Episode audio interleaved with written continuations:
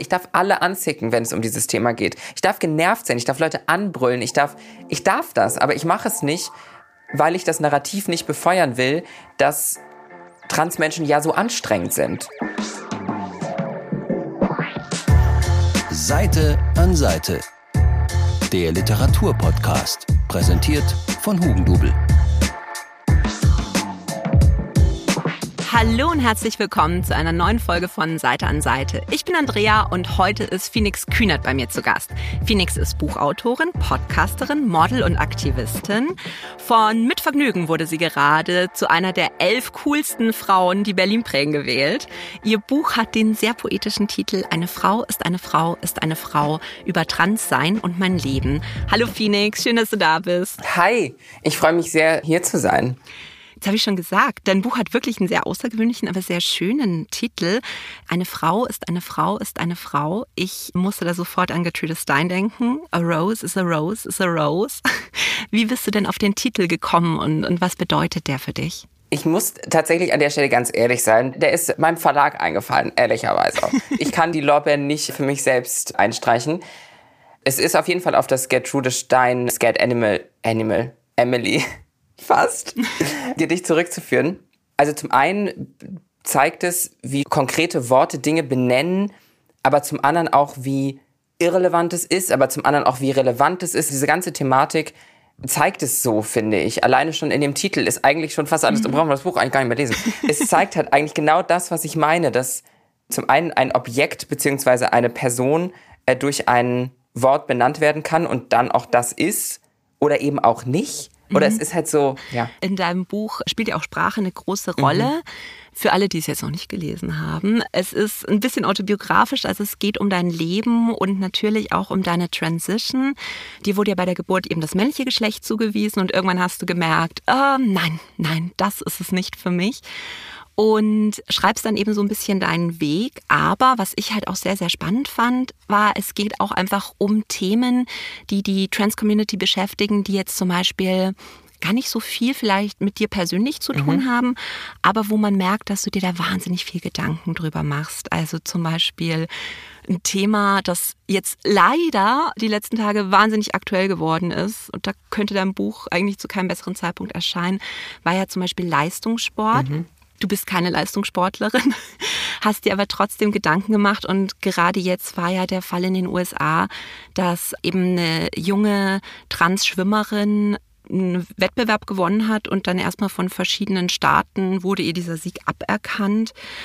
Wie bist du denn dazu gekommen, dieses Buch zu schreiben, aber auch wirklich so viele Themen dann darin zu vereinen?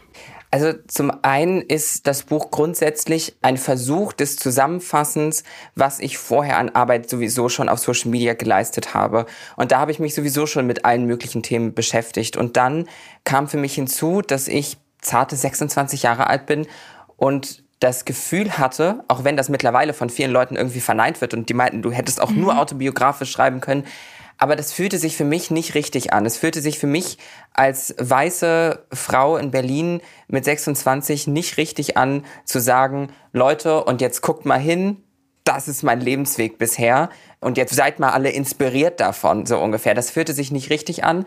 Und deswegen war es mir total wichtig, auch anderen Themen im Buch Platz zu schaffen und eben auch anderen Transfrauen und Transpersonen beziehungsweise queeren Menschen irgendwie einen, einen gewissen Raum zu geben weil ich einfach das Glück habe, dass ich in der Position bin, dieses Buch jetzt zu schreiben oder geschrieben zu haben. Das ist so meine Intention dahinter gewesen. Und ich habe gerade schon gesagt, das Buch, was ich jetzt geschrieben habe, und das ist tatsächlich für mich auch eine Sache, wo ich unglaublich stolz darauf bin, weil im Schreibprozess habe ich manchmal gedacht, warum hast du dir eigentlich keine Ghostwriterin oder Ghostwriter besorgt? Und jetzt im Nachhinein bin ich aber umso stolzer auf diese ganze mhm. Geschichte, weil das eben von mir kommt. Und ich habe nicht irgendjemandem meine Geschichte erzählt und die Person hat es für mich aufgeschrieben, sondern ich habe das wirklich geschrieben. Und ja, das, das macht mich umso stolzer daran. Ja, kannst du auch sein. Was ich nämlich an dem Buch wirklich bemerkenswert fand, ist, dass du eben nicht nur deinen Finger auf Wunden legst und sagst, das ist ein Problem, sondern dass du zum Teil auch wirklich Lösungen versuchst anzubieten, um einfach auch mhm. eine Diskussion aufzubringen. Also wie zum Beispiel das Thema Transsport. Das war dann was, wo ich dann richtig viel eben drüber nachgedacht habe und was mich jetzt sehr bereichert hat, als eben die Diskussion wieder hochgekocht ist. Mhm. Möchtest du mir erzählen, was deine Idee ist, wie man Sport aber eigentlich für alle vielleicht auch ein bisschen inklusiver machen könnte? Also zum einen ist, glaube ich, oberste Priorität an dieser ganzen äh, Diskussion der Respekt vor jeder Person, um die das da geht. Also seien es Transpersonen, seien es queere Personen.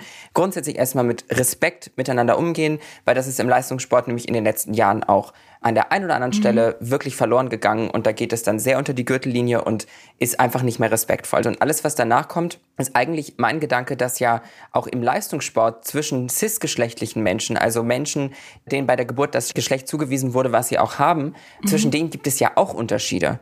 So für mich war da so ein Aha-Moment irgendwie beim Hochsprung wird auch nicht in Prozent mhm. die Körpergröße berechnet. Also irgendwo gibt es halt körperliche Unterschiede und körperliche Vorteile und dann habe ich mich am Ende gefragt, was ist dann überhaupt Talent und was mhm. ist körperlicher Vorteil? Und ich weiß nicht, wie das umsetzbar ist. Ich bin noch nicht in der Position zu sagen, wie man das umsetzen kann, weil wie gesagt, ich bin weder Leistungssportlerin, noch bin ich Sportwissenschaftlerin, noch bin ich überhaupt in irgendeinem Verein angemeldet. Ich glaube, es muss einfach ein bisschen größer gedacht werden und ich glaube, dass man da einfach irgendwelche Lösungen finden kann, ich glaube, dass die breite Masse der Gesellschaft das einfach nicht so richtig interessiert und deswegen glaube ich nicht, dass mhm. es da sehr bald Lösungen geben wird. Aber beispielsweise, wie ich ja auch im Buch geschrieben habe, meine mhm. Familie ist sehr Wintersport begeistert. Ich bin tatsächlich auch gerade in München und mache mich heute noch auf den Weg uh. nach Österreich, um Skilaufen zu gehen. Ein letztes Mal, äh, solange diese Saison das zulässt. Bedeutet, ich habe auch bei den Winterolympischen Spielen hier und da mal zugeguckt und danach kommen ja dann mhm. die Paralympischen Spiele und da wird ja auch mit Prozenten gerechnet. Das ist tatsächlich eine Erkenntnis oder eine Idee, die ich erst mhm. nach dem Schreiben des Buches hatte. Auch eine Sache an dem Medium Buch, die ich irgendwie spannend, aber auch beängstigend finde. So eine neue Idee, die kann man dann ja gar nicht mehr dazu schreiben. Und ja, deswegen frage ich mich, ob man nicht auf die breite Masse gesehen irgendwie eine gerechtere Aufteilung finden muss, wer gegen wen und wie antritt. Ja, absolut, weil es ist ja den Schiedsrichtern letztendlich auch egal beim Hochsprung zum Beispiel, ob du 1,55 oder 1,95 bist. Ja, du, ich sorge noch dafür, dass plötzlich der Hochsprung mit Prozenten zur Körpergröße und plötzlich werden die ganzen kleinen Menschen HochspringerInnen. Ich sag's dir. Ja, und vor allen Dingen stell dir mal die ganzen Leute dann im Publikum und vor den Fernsehgeräten da, die mit ihren Taschenrechnern da sitzen. Aber Moment. Ja. Moment, sie hat Schuhe an mit einer zwei Zentimeter dicken Sohle. Das ziehen wir ähm, gleich ab. Also natürlich, das klingt alles absurd ja. irgendwie. Und da werden viele Leute sagen, ja, aber so macht das doch gar keinen Spaß mehr. Ja, ich glaube, Lia Thomas macht das gerade auch keinen Spaß nee. mehr. Ich weiß nicht, wie man das letztendlich lösen kann. Wenn wir es schaffen, respektvoll miteinander umzugehen, ob das nicht sowieso schon die Lösung ist. Und dann ist gut.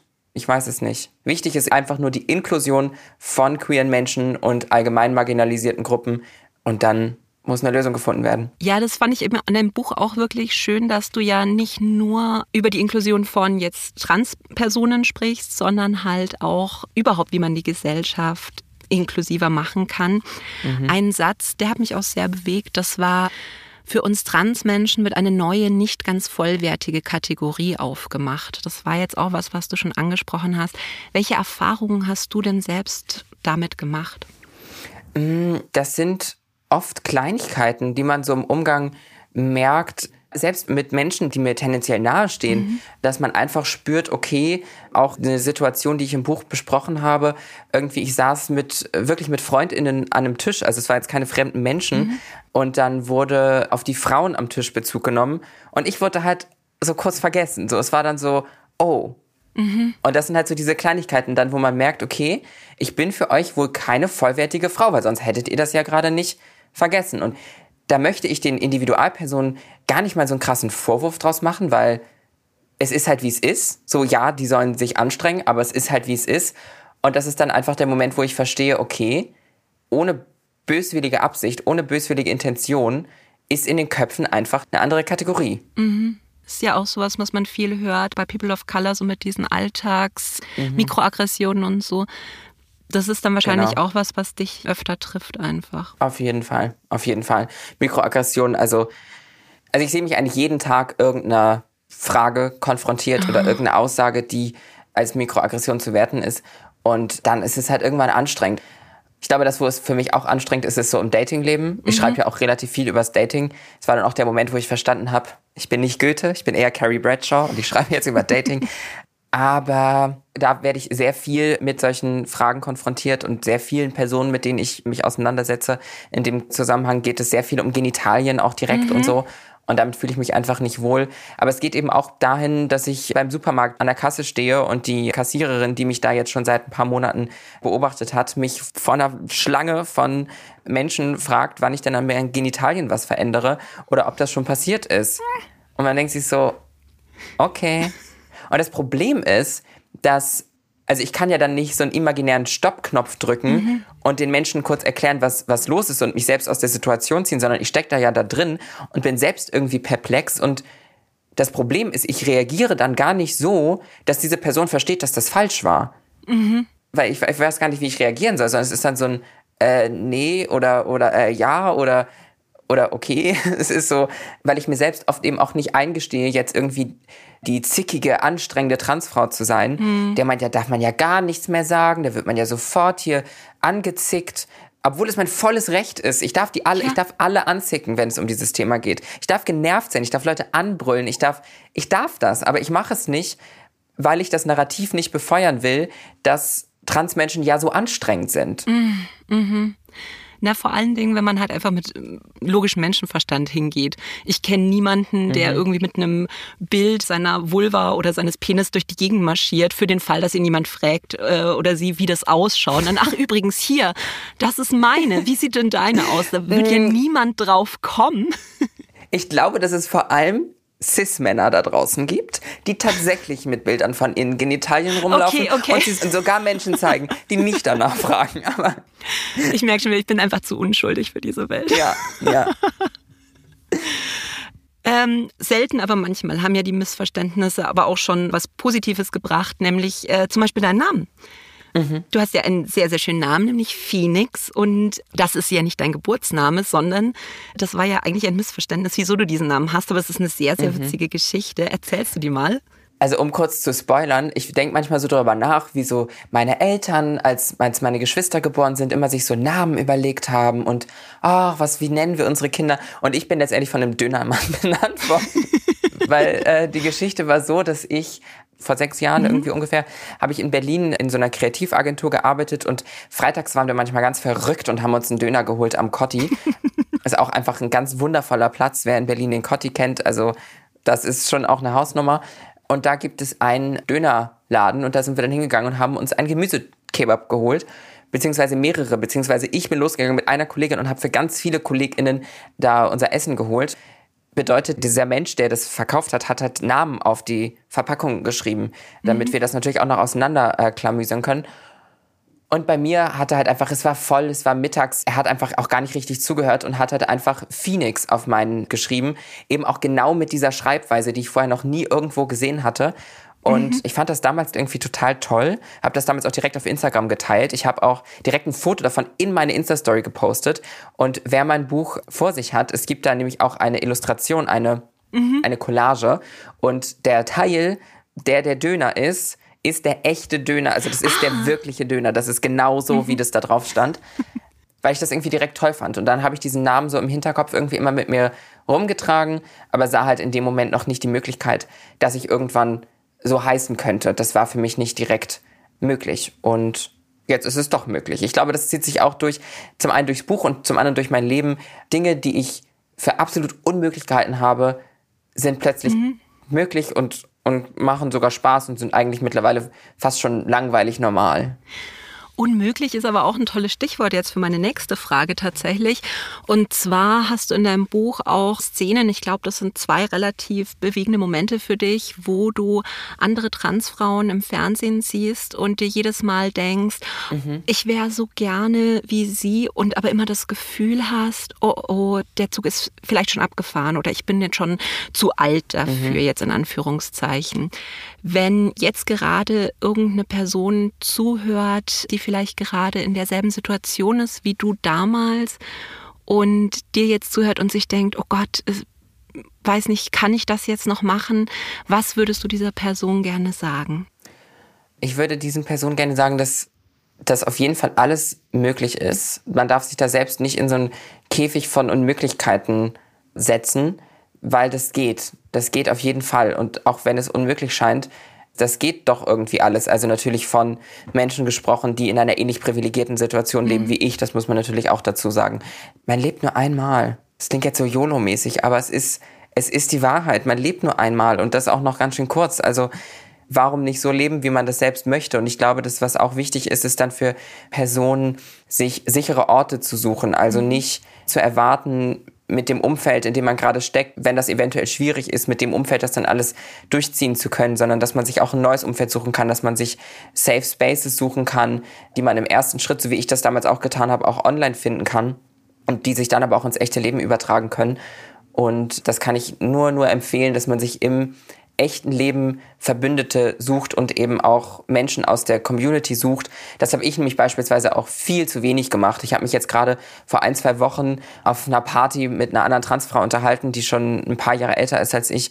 Ich bin da wieder weggegangen und es war so inspirierend und gut und schön und das macht man viel zu selten. Ich habe jetzt auch in den letzten Monaten laufen wir immer mehr Transmenschen über den Weg. Ich habe auch das Gefühl, auch irgendwie durch das Buch passiert das gerade immer mehr worüber man sich dann austauschen kann. Das ist so toll. Auch alleine eine Sache, über die ich auch ein Buch schreibe, ist, wenn ich schwimmen gehe etc., mhm. was ich dann so anziehe und wie ich mich dann wohlfühle was mittlerweile auch immer besser wird, weil sich mein Körper verändert und auch das Bild, was ich von meinem Körper habe. Ich habe heute nämlich auch noch geplant, den Hotelpool aufzusuchen. Uh. Aber die Person hat mir dann nämlich zum Beispiel erzählt, auch eine Transperson, dass das am Anfang hat die Person sich auch so gefühlt wie ich. Und es war so, ah, wie gehe ich, wie bewege ich mich, auch Dinge, die mich lange beschäftigt haben, so ganz viele Kleinigkeiten. Und da war das aber total schön von einer Person zu hören, die diese Reise schon seit zehn oder mehr Jahren macht, zu hören, ja, aber das wird besser. Das mhm. irgendwann interessiert einen das nicht mehr so. Oder die Person auf jeden Fall. Und das hat mir dann auch wieder Hoffnung gemacht, dass ich dachte, ja, okay, dann ist das halt gerade der Moment meiner Entwicklung und in einem Jahr sieht das auch schon wieder anders aus und da freue ich mich drauf. Mhm. Jetzt wollen wir aber heute auch noch über Bücher sprechen, die dich beeinflusst mhm. haben und Lieblingsbücher. Bevor wir das machen, lernen wir dich aber noch mal ein ganz kleines bisschen besser kennen in einer kurzen Runde Entweder oder. Entweder oder. Also, meine Regeln bei Entweder oder sind, du musst dich entscheiden. Du kannst leider keinen Joker mhm. oder so nehmen. Aber du darfst dich gerne danach rechtfertigen, wenn es irgendwas ist, was dir dann auf der Seele lastet. Okay. mhm. Also, Berlin oder Lübeck? Berlin. Gemüsedöner oder Chiasamen-Bowl? Was für eine Frage. Gemüsedöner, immer noch. Und wahrscheinlich bis das Leben endet. Roman oder Sachbuch? Roman. Seicht oder Dieb? Äh, Dieb. Telefonieren oder schreiben? Telefonieren. Telefonieren oder Sprachnachricht? Ah, ich glaube telefonieren. Eigentlich ist ja so typisch so Millennials, dass wir alle nicht telefonieren wollen und irgendwie hoffen, nicht telefonieren zu müssen. Und für mich ist da der große Unterschied, wenn ich mit einer Person, also meine Stimme ist für mich halt auch immer manchmal ein bisschen schwierig so, mhm. aber ich, ich gewöhne mich dran und es ist alles auch irgendwie gut und ich komme damit klar. Ich meine, ich sitze ja hier gerade auch in einem Podcast und die meisten Leute sehen mich gerade nicht, sondern hören mich nur. Aber trotzdem bin ich nicht so eine, die Angst vom Telefonieren hat. Okay. Kommt natürlich immer aufs Thema drauf an.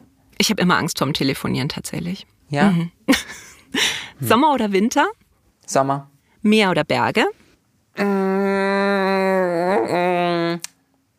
Meer. Sagte sie auf dem Weg in die Berge. Ja. Aktivurlaub oder relaxen? Relaxen. Sagte sie auf dem Weg in Aktivurlaub. Natürlicher Look oder Glamour? Glamour. Sagte sie auf dem Weg in Aktivurlaub. Zu Hause oder unterwegs? Unterwegs? Ich glaube, bis vor ein paar Monaten hätte ich die Frage immer mit zu Hause beantwortet. Aber ich bin gerade so, ah, gerade bin ich gern unterwegs. Ich mag es mittlerweile. Bis vor ein paar Monaten waren wir auch alle hauptsächlich zu Hause. Ah, stimmt. Introvertiert oder extrovertiert? Extrovertiert. Spontan oder wohl überlegt? Wohl überlegt. Hm? Erzählen oder zuhören? Erzählen. Herz oder Kopf? Herz. Vergangenheit oder Zukunft? Zukunft. Lieben oder geliebt werden? Geliebt werden. Ich muss sagen, das, wo du am meisten gestockt hast, war tatsächlich seicht oder Dieb und ich verstehe es, weil ich finde es immer ganz, ganz schrecklich, wenn man das so sagt. Entweder es ist seicht oder es ist Dieb, weil es gibt ja auch seichte Bücher, die uns viel bedeuten können. Ja, und manchmal ist das ja auch total schön. Und ich weiß ja auch schon, über welche drei Bücher wir gleich sprechen werden. Und eins ja. davon ist für mich total seicht. Und das finde ich total toll. Und eben auch Unterhaltung etc. kann ja mhm. auch total seicht und total schön und entspannend sein. Deswegen fiel mir das ein bisschen schwer. Ich habe auch neulich ein Buch gelesen, das jetzt eigentlich eher so einfach so zack Unterhaltung zum Wegfetzen war. Aber das hat mir mhm. in dem mhm. Moment so viel Spaß gemacht, so viel bedeutet. Also finde, das darf man auch hin und wieder einfach sich gönnen. mhm. Dann reden wir mal über die Bücher, die du mitgebracht hast. Und ich habe mich sehr gefreut über alle Bücher, äh, ganz besonders über Vom Ende der Einsamkeit von Benedict Wells, weil das auch mhm. eins meiner absoluten Lieblingsbücher ist. Und ich muss ja sagen, ich hatte das schon vor Jahren gelesen und dachte mir dann, ähm, ich, ich möchte es eigentlich gar nicht mehr lesen, weil ich dieses Buch so toll fand und ich Angst hatte, dass es dann vielleicht beim zweiten Lesen ein bisschen verliert. Und dann mhm. dachte ich mir aber, nein, nein, nein, zur Vorbereitung für diesen Podcast höre ich mir nochmal das Hörbuch an und habe nebenher Wäsche gemacht und das endete dann wieder damit, dass ich mhm. in die mhm. Socken geheult habe. Aha, ich wollte gerade sagen, wie hast du das gemacht? ich habe immer sehr viel Wäsche, aber da war ich dann wirklich am Schluss, dass ich da Socken gefallen und mhm. einfach nur gefleckt. Ich glaube, das ist auch, ja, ist auch nochmal krass, wenn man das als Hörbuch, ich habe es gelesen, mhm. gelesen und nicht gehört. Würdest du sagen, ist es emotionaler, wenn man es hört oder wenn man es liest? Also ich glaube, das erste Mal habe ich es halt gelesen, da war es natürlich nochmal emotionaler. Aber ich ja. kann auch tatsächlich bei Hörbüchern heulen. Ja, ich, bei dem bestimmt ich auch. Also die letzten 100 Seiten ungefähr habe ich auf einem Heimflug aus dem Urlaub gelesen. Und ich war alleine und saß nur so neben so einem mittelalten Ehepaar, wo sie irgendwie ständig auf Toilette gegangen ist. Und ich saß da und habe einfach nur geheult. Ich weiß nicht, was die gedacht haben. Vor allem das Ding ist, ich habe nur geheult und habe dabei aber dieses Buch verschlungen und war so am Heulen mhm. und stand trotzdem nur am Umblättern und nur am, ja, nur ja. am Lesen und nur dabei und heuerte die ganze Zeit. Für alle, die das Buch nicht kennen und sich jetzt denken, oh Gott, warum ist dieses Buch so traurig? es geht um drei Geschwister in diesem Buch, die relativ früh eigentlich Waisen werden. Das sind sie alle Teenager. Sie kommen dann auf ein Internat und entwickeln sich komplett auseinander. Also Marty, das ist der Ältere, der sitzt nur noch da und programmiert und äh, ist so ein kompletter Computer-Nerd. Liz ist die große Schwester, die, die wird so richtig rebellisch und experimentiert mit Drogen und, und Sex und der jüngste Jules, aus dessen Sicht das auch geschrieben ist, der fühlt sich halt einfach komplett alleingelassen.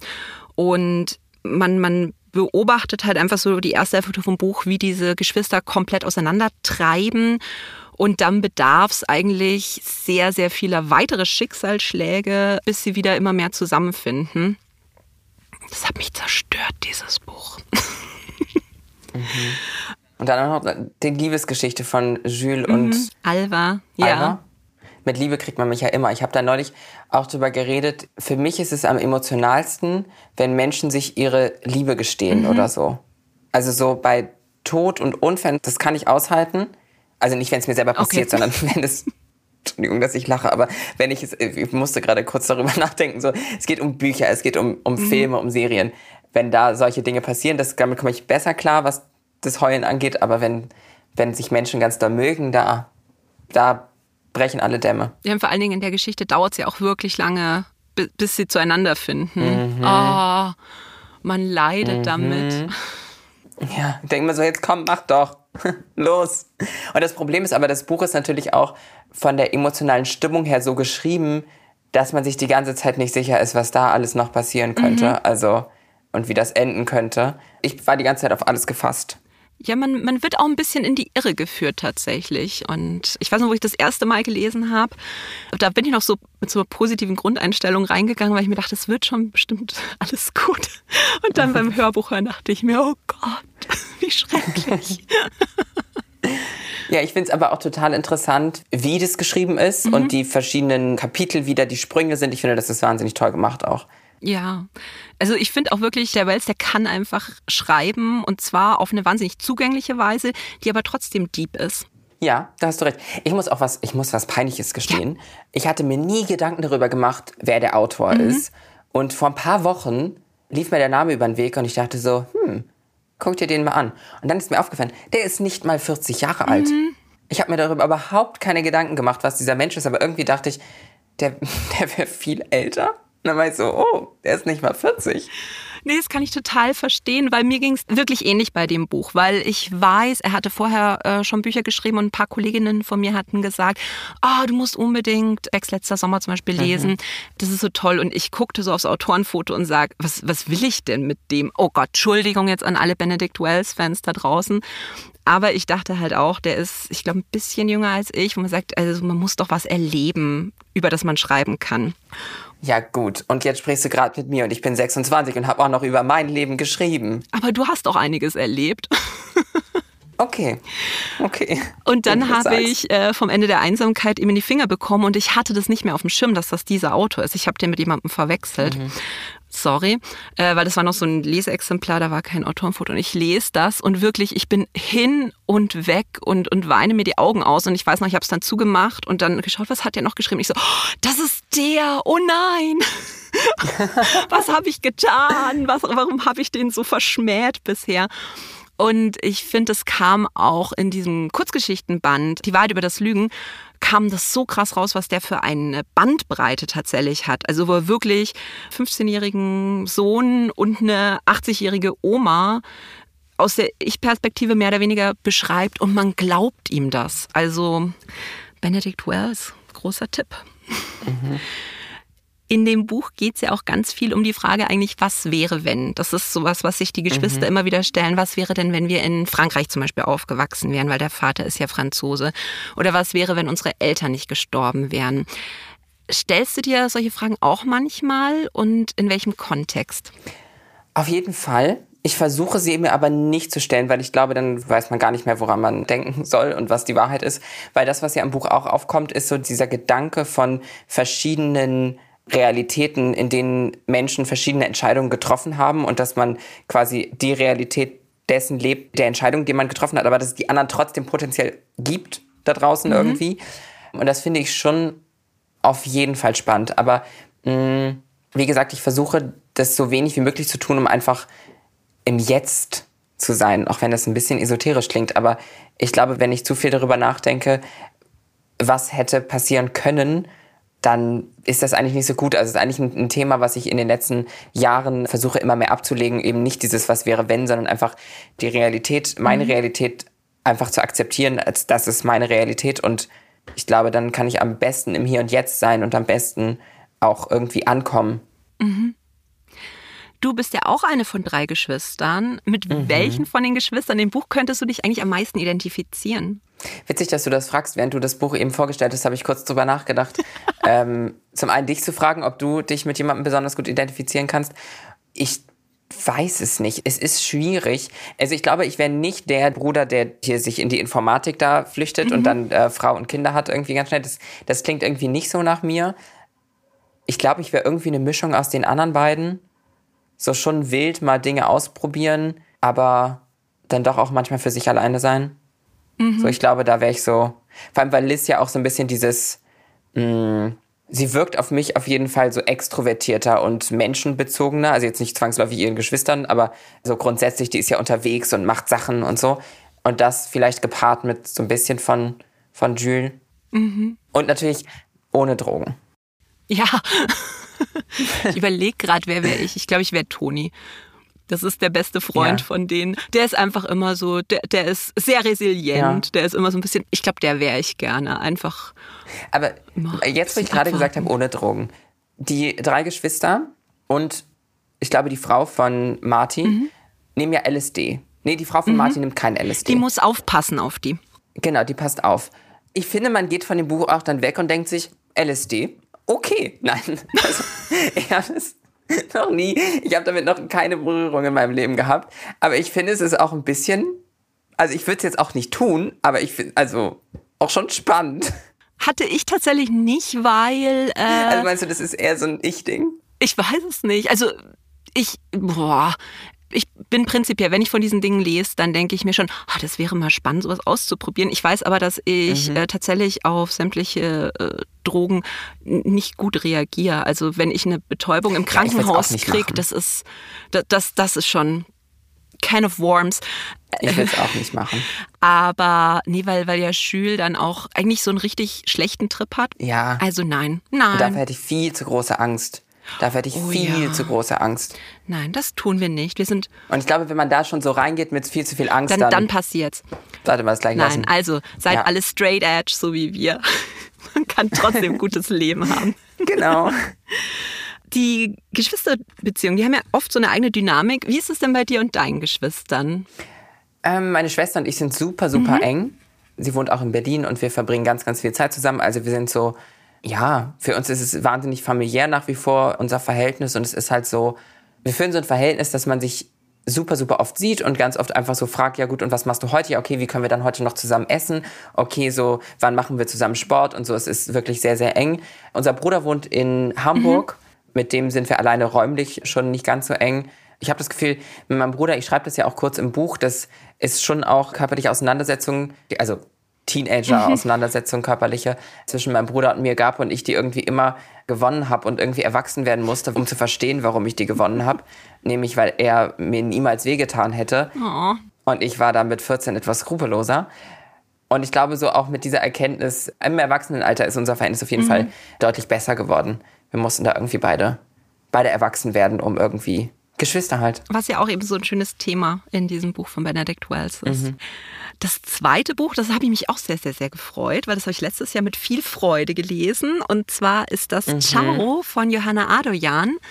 Das ist eigentlich so eine Gesellschaftssatire. Es geht um Hans Benedek. Der ist ein in die Jahre gekommener Feuilletonist.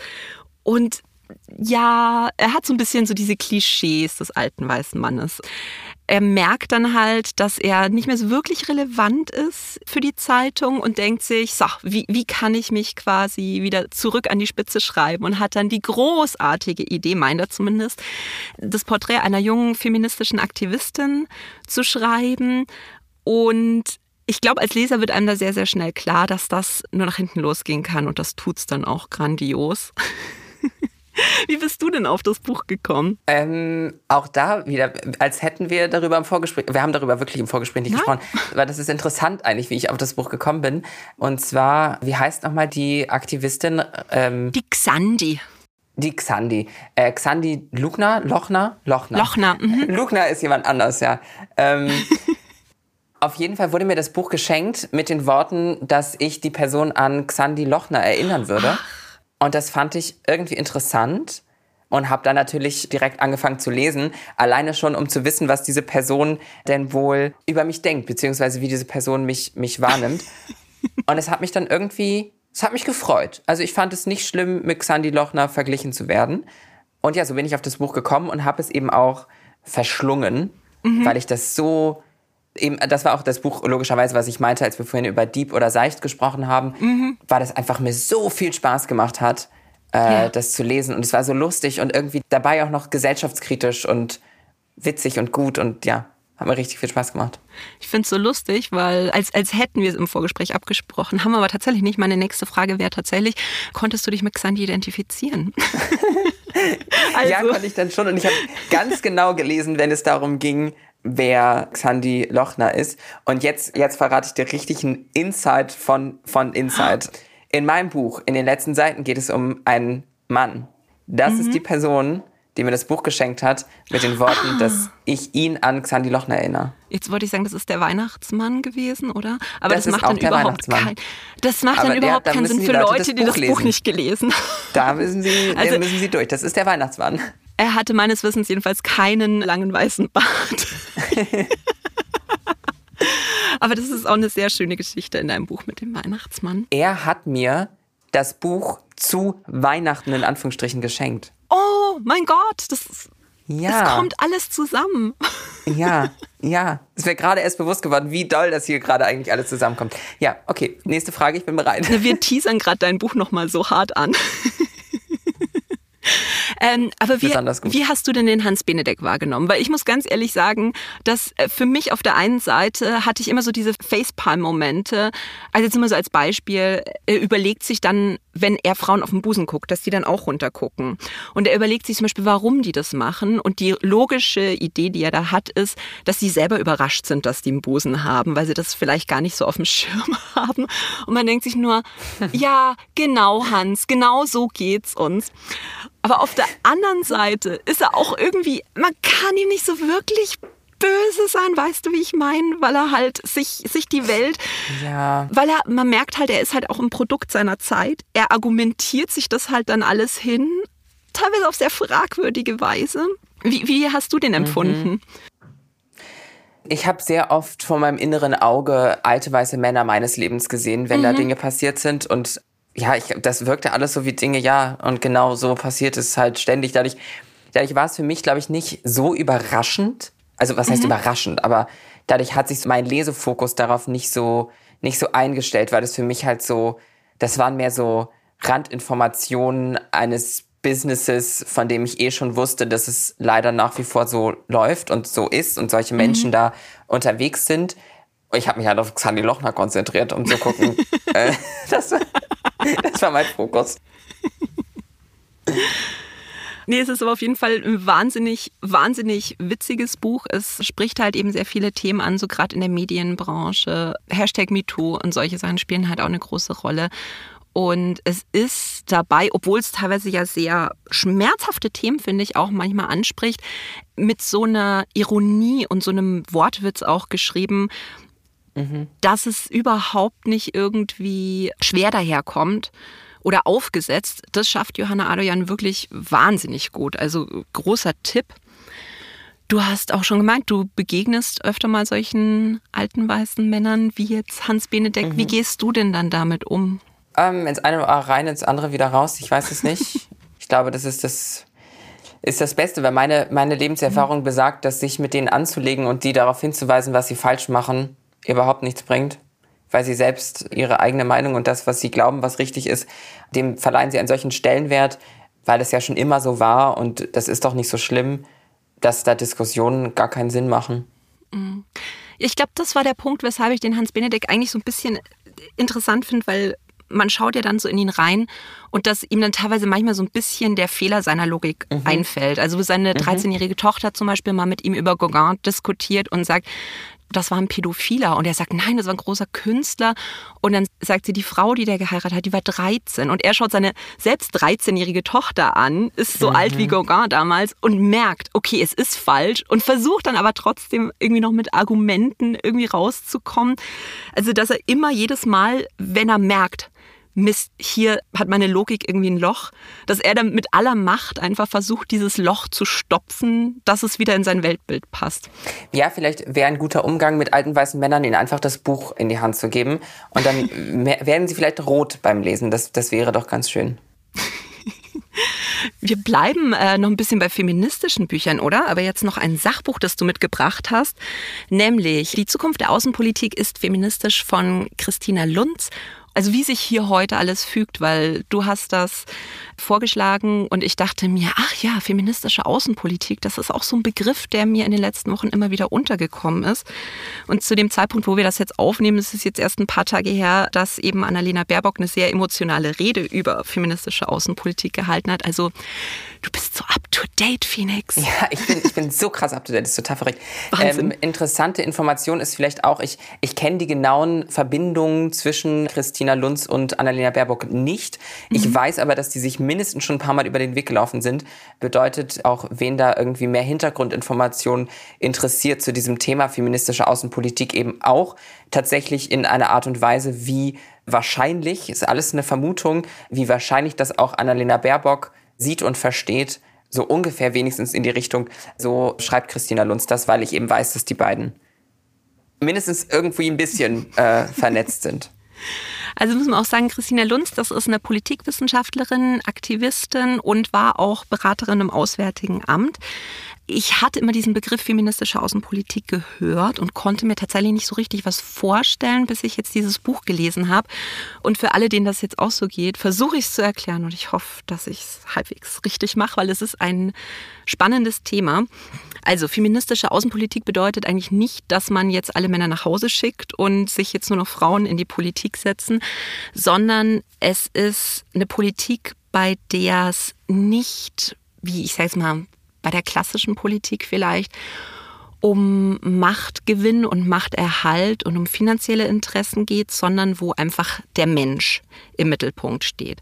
Dass man sagt, wie kann es den Menschen auf der Welt gut gehen, wie können die bestmöglichst versorgt sein.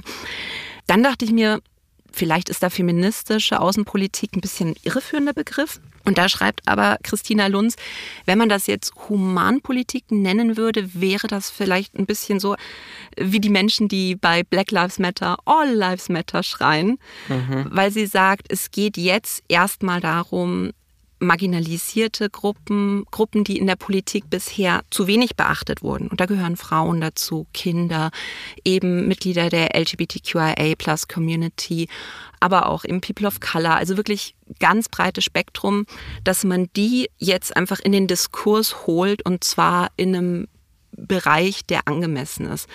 Und es hat sich herausgestellt in verschiedenen Studien, dass einfach zum Beispiel Friedensgespräche, bei denen Frauen beteiligt waren, dass da der Frieden länger gehalten hat. Oder man hat überhaupt festgestellt, wenn marginalisierte Gruppen Gleichberechtigung erfahren haben, dass dann Kriege auch verhindert hat.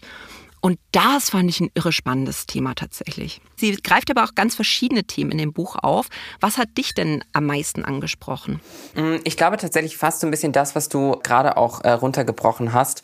Ich kann da gar nicht so krass den Finger auf, auf so Kleinigkeiten legen, weil es eben mhm. so, ein, so ein allgemein Gefühl ist, dass man auch irgendwie schlauer davon weggeht, als man reingegangen ist. Also so geht's mir auf jeden Fall. Und das, was du gerade gesagt hast, da wollte ich eigentlich noch zu ergänzen, dass man kann das sogar ein bisschen runterbrechen, denn auch auf Unternehmensebene, wenn eben in den Vorständen etc. mehr Frauen und mehr Diversität herrscht, mhm. da gibt es eben auch Studien, die belegen, dass diese Unternehmen erfolgreicher sind, dass das einfach besser funktioniert. Und das sollte uns allen doch zeigen, dass das nicht nur nötig und, und gut ist auf einer emotionalen Ebene, sondern sogar wirtschaftlich mhm. und bezüglich des Friedens was, was bringen würde. Und auch das, was du angesprochen hast bezüglich des Begriffs Feminismus, beziehungsweise dann auch weiterführend feministische Außenpolitik. Ich habe gerade vor kurzem ein Gespräch geführt mit einem jungen Mann, der meinte, ihn nervt Feminismus. Mhm. Und ich war so, okay, ich glaube, das Gespräch ist jetzt dann gleich zu Ende, aber ich habe versucht, irgendwie das Gespräch noch so ein bisschen weiterzuführen, um vielleicht auch irgendwie was Positives bewirken zu können. Und dann hat sich für mich herausgestellt, dass der das Wort Feminismus einfach gar nicht richtig verstanden hat. Mhm. Weil es geht natürlich eben nicht darum, alle Männer irgendwie abzuschieben und Männerhass zu schüren, sondern es geht um die Gleichstellung und Gleichberechtigung aller Geschlechter und eben auch, wie es Christina Lunz schreibt, auch weiterführend eigentlich marginalisierter Gruppen. Das ist nicht nur auf CIS-Frauen bezogen. Auch da ein Buch, was ich noch nicht gelesen habe, aber unbedingt lesen möchte, geht um weißen Feminismus, nämlich Against White Feminism. Mhm. Habe ich noch nicht gelesen, möchte ich aber unbedingt lesen. Geht auch in eine ähnliche Richtung glaube ich. Soweit ich weiß, ich habe es ja noch nicht gelesen. Also ich war dann auch wirklich überrascht, weil also ich würde mich jetzt auch tendenziell eher als Feministin bezeichnen, aber ich habe das Gefühl, dass halt ganz viele Leute mit dem Wort ähm, hadern, weil sie dann das Gefühl haben, dass Männer ausgeschlossen werden. Und das ist ja eigentlich das komplette die Gegenteil. Armen.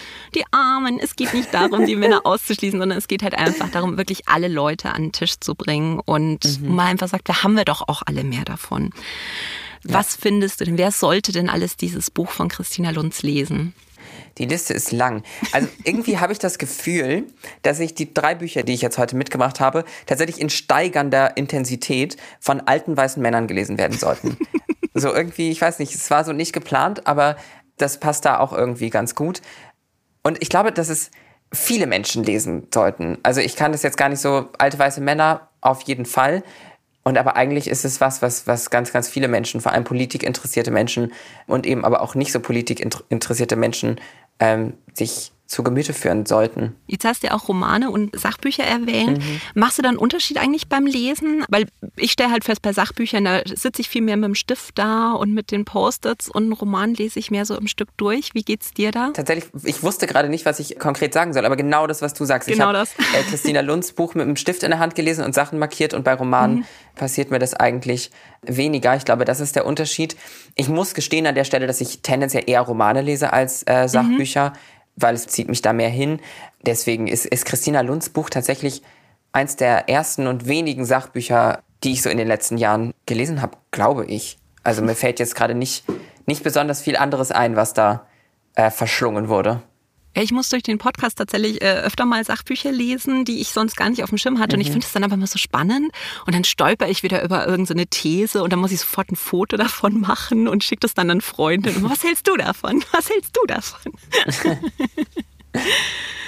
So, ich glaube, wir kommen schon langsam ans Ende vom Podcast. Aber nachdem wir gerade noch in der feministischen Außenpolitik waren, habe ich jetzt eine Frage, frech geklaut von Gemischtes Hack, weil die Frage ist wirklich schön und die passt gut dazu. Wenn du ein Ministerium hättest, welches wäre das und warum? Mhm. Boah, also Außenministerium würde ich mir einfach nicht zutrauen. Das würde ich nicht wollen. Mich damit, ach nee, nee, nee, nee.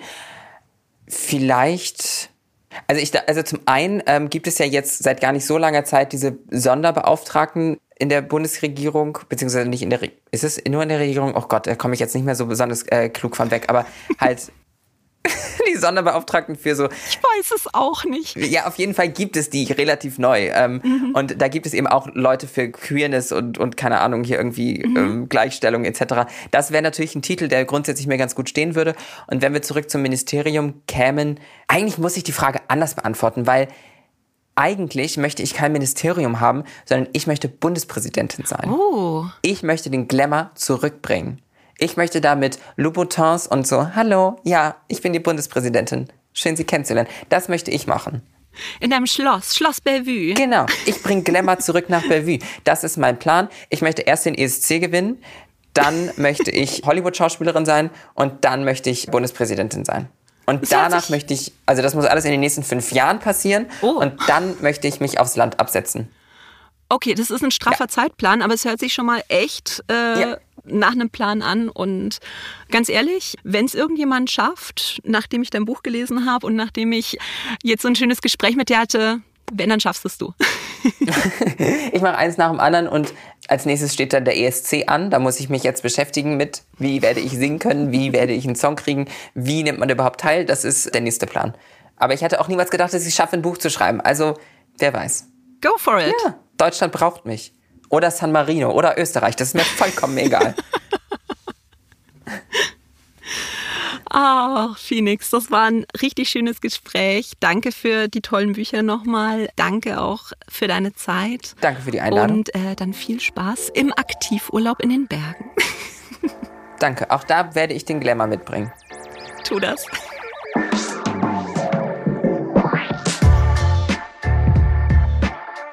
Buchempfehlungen findet ihr nochmal in den Shownotes und in der Hugendubel-App. Dort gibt's auch eine Liste mit den Lieblingsbüchern unserer Podcast-Gäste. Seite an Seite könnt ihr abonnieren auf Apple Podcasts, Spotify und überall da, wo es Podcasts gibt. Lasst uns auch gerne eine Bewertung da, das freut uns und hilft anderen bei der Suche nach neuen Podcasts. In zwei Wochen gibt's wieder eine neue Folge Shorts. Ich freue mich schon drauf. Bis dann. Ciao.